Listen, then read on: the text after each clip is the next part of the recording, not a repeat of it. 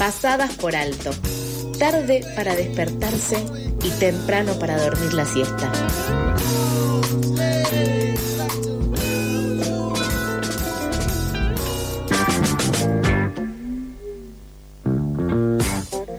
Faltando un minuto para las ocho y media, seguimos con más noticias acá en FM La Tribu Pasadas por Alto. En Ushuaia, Gina Cárdenas comenzará a ser juzgada mañana por el crimen de su expareja, quien fue asesinado en noviembre del 2021 en la ciudad de Ushuaia.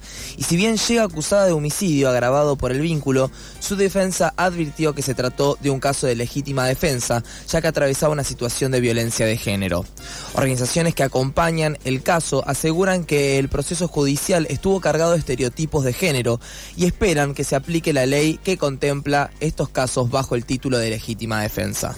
Para profundizar, en este caso estamos en comunicación con Lucía de la Vega, coordinadora de la Clínica Jurídica del Centro de Estudios Legales y Sociales, el CELS, que junto a la Asociación de Pensamiento Penal acompañan a Gina en este proceso judicial.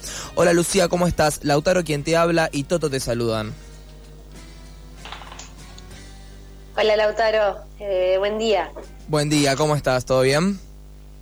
Todo bien, todo bien. Me alegro.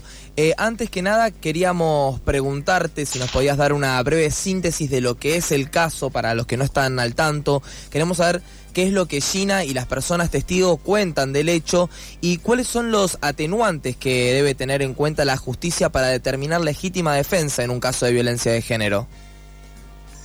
Bueno, mira, te cuento. Eh, el hecho que se juzga es el, es el eh, bajo la carátula de homicidio, es, la muerte de, la pareja de, Gina el 13 de noviembre del año pasado.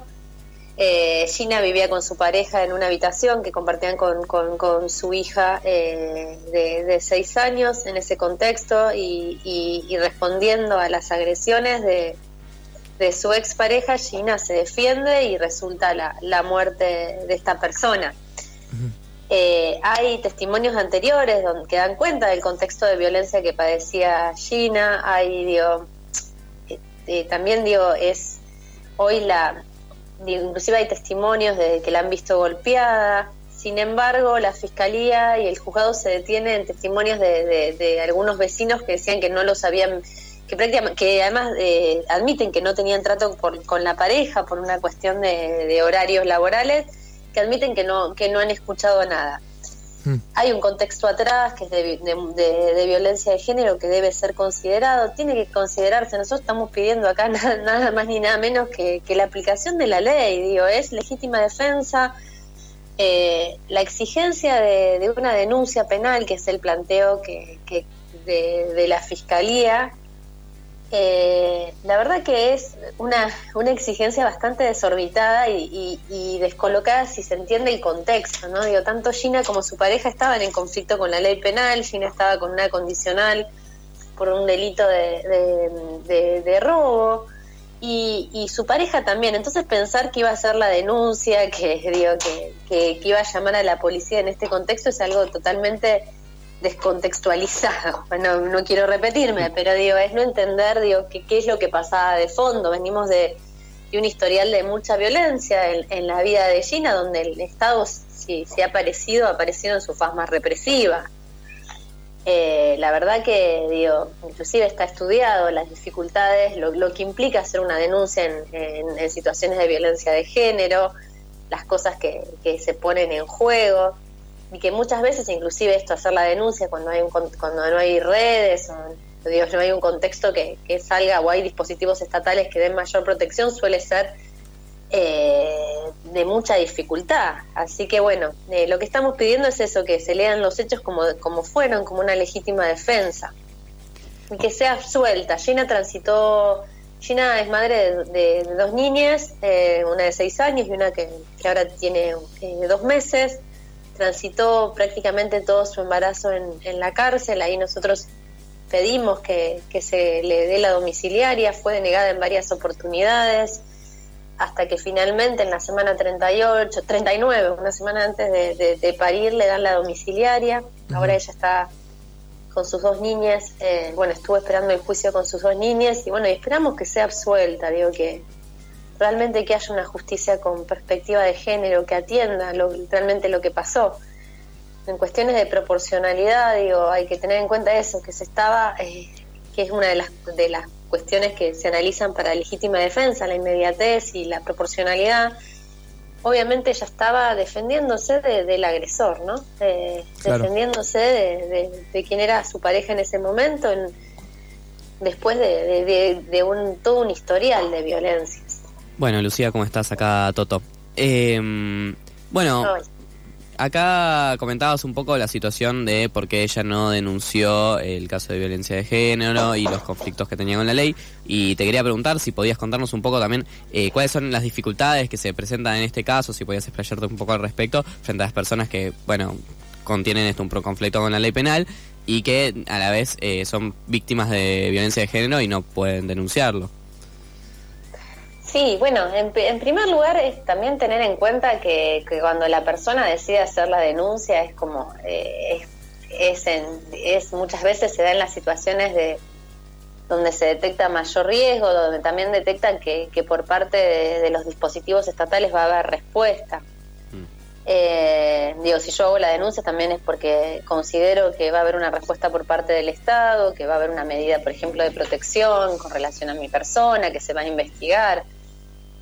Eh, y también porque digo, bueno, es en el marco de lo que se le llama a veces el ciclo de la violencia, que no es correcto el término, pero digo, en las situaciones de violencia que muchas veces tienen altas y bajas y, son relaciones de poder donde cuesta eh, desestructurar, eh, posicionarse y dar ese, ese paso que implica hacer la denuncia, no, no es lo mismo contar, por ejemplo, con recursos, contar con vivienda, ella compartió una habitación con su agresor también esto, ¿no? Estar en una condicional, pues tener una, estar cumpliendo una, una, una pena de, ejecución condicional por un robo, digo, que también da cuenta de, las dificultades materiales.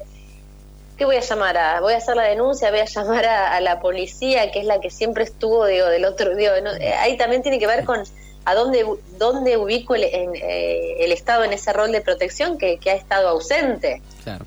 Digo, exigir eso, digo, después de ella tiene 25 años, ¿no? De toda una vida donde el Estado ha estado ausente en las violencias padecidas, en eh, exigir que, se confíe y que se vaya a hacer la denuncia, a veces digo, eh, ni siquiera están los medios para hacer la denuncia, digo, para poder trasladarme, tengo que salir yo de esa situación. Eh, en ese momento, obviamente, digo, lo, que le quedó fue defenderse, defenderse defenderse, defenderse estando inclusive eh, cursando su embarazo, digo, con todo lo que implica. Eh, lo, que fue fue una respuesta a la agresión sufrida y, como te decía, digo, exigir en determinados contextos la, existencia de una denuncia cuando ya también sabemos la, muchas veces qué sucede con las denuncias y, las respuestas del Estado, bueno, es, es una exigencia desorbitada, es realmente desorbitada. Sí, incluso... son actos teóricos y es no entender esto, ¿no? La situación de fondo. Mm. Incluso volver, pedirle eh, o exigirle que haya hecho una denuncia es revictimizarla, es eh, eso como vos contabas, ¿no? No entender la situación Exacto. y por todo el proceso que la persona en esa, en esa situación está transitando y que capaz eh, no es lo más fácil del mundo ir a una comisaría y denunciar tu situación actual. Eh, por lo que tenemos entendido, el fiscal Eduardo Urquiza es quien se va a encargar del juicio, planteó la posibilidad de cambiar la calificación del delito si se lograba demostrar que Gina era víctima de violencia de género y que efectivamente en el momento de, la agresión ante la expareja estaba actuando en legítima defensa. Eh, ¿Qué se espera que suceda en el juicio que está por comenzar ahora en un ratito y que va a finalizar mañana? Mira, se espera primero que sea oída eh, ella, que no es menor. Digo, que se considere su relato, su testimonio, que se le escuche, que se den las condiciones para que se le escuche libremente. Después que, se pueda contextualizar, como te decía, que es un caso de violencia de género y que se pueda ver, inclusive digo, en términos de, de, números de denuncias y de, eh, digo, en términos de, eh, comparado con lo que es el fenómeno de, la violencia de género, hay, muchas dificultades, eso está, ha, sido, ha sido relevado, ha sido relevado inclusive por el último informe del Ministerio de Género de Nación, digo, que dan cuenta de eso. Eh, esperamos eso, que se escuche, va a estar la, eh, la abogada Sol Verón de, una organización feminista de, allá, que es La Hoguera, que a su vez es parte del Consejo Consultivo del Ministerio de Género, va a estar dando su testimonio como en calidad de testigo experta. Esperamos que se escuche y que se, digo, se analicen los hechos en, en, en, lo que realmente fueron, en un contexto de violencia doméstica. Digo, no, no, hay, no hay premeditación, nada, hay una respuesta frente a la agresión y insisto, digo, imaginemos ¿no? Eh, el cuadro, ¿no? En una habitación que compartían inclusive con su niña, eh, digo, eh, con, cero recursos y ella transitando una, una condena de ejecución condicional, embarazada, digo, también porque cuando, cuando exigimos, también tiene que ver en función de las condiciones en las que está cada uno, ¿no? Digo, mm. bueno, si yo tengo el auto para moverme, puedo salir, con, tengo una tarjeta cargada con SUBE para ir a hacer la denuncia, hice clic, tengo terapia, tengo determinados dispositivos que me acompañan, tengo redes, bueno, ahí sí se exige, digo, ni siquiera es una exigencia la denuncia, porque también hace a un acto de, voluntad de la persona y demás, pero digo, ahí uno sí podría exigir eh, o pensar que, debió hacer la denuncia. Pero hay contextos donde, digo, este, es muy difícil.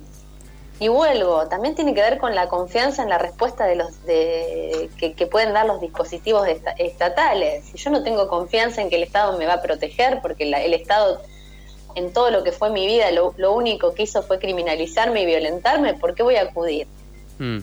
Ahora sobre... Voy a llamar a la policía cuando estoy en cumplimiento de una ejecución condicional. Digo, ahí, ahí también hay que, hay que pensar realmente eh, políticas públicas enfocadas a, esos grupos, porque realmente eh, las situaciones, y eso sí también está relevado, las situaciones de, violencia en las que están expuestas las mujeres muchas veces que están eh, con una condicional o están cumpliendo una domiciliaria sin, sin esto, digo, sin ningún organismo del Estado que dé que dé una sensación al menos de, protección, algunas, algunas medidas de protección es enorme. Eh, bueno, Lucía, mismo Gina fue detenida el mismo día del hecho, en noviembre pasado, eh, y llevada a la cárcel con un embarazo en curso, sin poder acceder al derecho a un arresto domiciliario que prevé la ley frente a este caso. Bueno, ¿cómo podemos hacer para...? Una niña de cinco años también. Claro. Eh, bueno. Estuvo alejada. ¿Cómo se puede hacer para garantizar que no se vulnere este derecho en este tipo de casos? ¿O qué responsabilidad le podemos dar al Estado más específicamente también con esto, no? Mira, en estos casos corresponde como regla la domiciliaria. Mm. Sabemos las condiciones de, la, de, la, de las prisiones. Digo, a ver, inclusive esto es como regla la, la, la, prisión domiciliaria hasta llegar al debate, digo, porque también eh, es como está todo dado muy dado vuelta, pero ella estaba en una prisión preventiva, no, no había ni peligro de fuga ni entorpecimiento de la investigación, que son los supuestos por los cuales tiene que haber una prisión domiciliaria, una prisión preventiva. Eh, bajo detención y sin embargo por la pena en expectativa porque mm. digo por esto para mí es central que se le escuche a ella que se escuche lo que pasó que se escuche los testimonios que dan cuenta de, de que había aparecido golpeada en algunas situaciones eh, que se analizan las cosas con perspectiva de género, pero no de purpurina, digo, porque muchas veces inclusive nos encontramos con eso, ¿no? Como eh, con análisis que son totalmente eh, sesgados, como esto, ¿no? De exigirle la denuncia, ¿no? Porque tenemos una ley de protección y, hay, hay, una comisaría de la mujer, ella tuvo que haber hecho la denuncia y no lo hizo. Eso significa que realmente una perspectiva de género de purpurina, porque es no entender la situación en la que estuvo. Eh, a ver, en estos casos, con, inclusive con, con, condena firme, que es cuando digo, debería proceder si se quiere la detención, eh, de la prisión, digo, es, es central que se considere que, la transiten en, sus domicilios bajo, bajo condición de domiciliaria, porque la verdad que la, la, las cárceles eh, no, no, no, pueden asegurar atención de salud de calidad. digo, ni, ni, ni el ámbito propicio ni para transitar un embarazo ni para criar un niño. Eh, muchísimas gracias, Lucía, por estos minutos y por contarnos la situación de Gina y, lo que ustedes piensan acerca del caso. Bueno, gracias, gracias a ustedes por el espacio y bueno, y esperemos que, realmente sea absuelta, que se la deje de criminalizar y, y que se tengan en cuenta estas situaciones. Pasaba Lucía de la Vega, coordinadora de la Clínica Jurídica del Centro de Estudios Legales y Sociales, acerca del caso de Gina Cárdenas, quien será juzgada hoy por el homicidio de su expareja y en donde la defensa lucha porque se escuche su voz y se la libere por haber actuado en legítima defensa.